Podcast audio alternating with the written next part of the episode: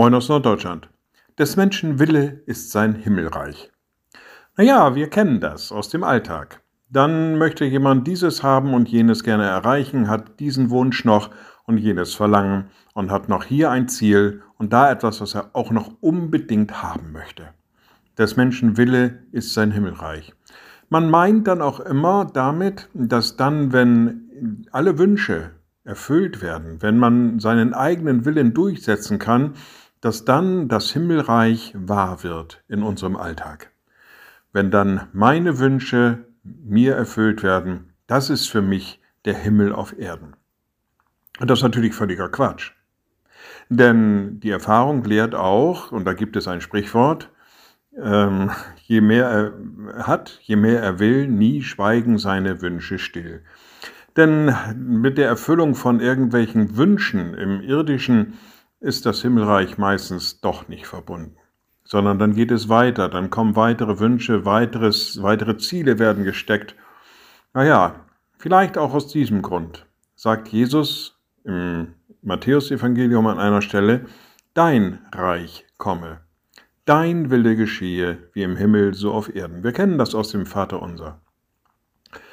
Da wird von einem weggeguckt, da wird auf Gott gesehen und gesagt, dein Rat, dein Wille, dein Reich, das soll Bedeutung haben in meinem Leben. Das möchte ich gerne haben, denn letztendlich ist es Gott, der das Himmelreich schenkt, letztendlich ist es sein Wille, der diesen Himmel bereiten kann. Und dann würde man sagen, nicht des Menschen Wille ist sein Himmelreich, sondern Gottes Wille schafft uns ein Himmelreich. Liebe Schwestern und Brüder, ich lade Sie ein zu einem kurzen Gebet und anschließend zu einem gemeinsamen Vater unser. Allmächtiger Gott, guter himmlischer Vater, gib uns die Kraft, uns nicht in den Mittelpunkt zu stellen. Gib uns die Kraft, auf andere zu sehen. Gib uns die Kraft, dich anzusehen in deinem Willen und auf den Himmel zu warten, den du uns bereiten wirst. Gib uns die Kraft, uns zurückzunehmen in unseren Durchsetzungswillen.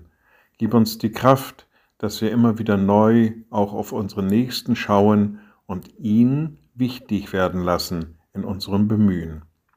Und wir beten gemeinsam, unser Vater im Himmel, dein Name werde geheiligt, Dein Reich komme, dein Wille geschehe wie im Himmel so auf Erden.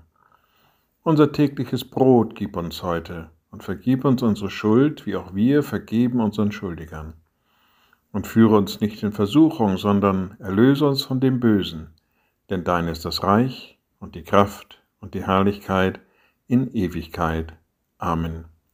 So seid gesegnet, bleibt behütet und bleibt gesund. Tschüss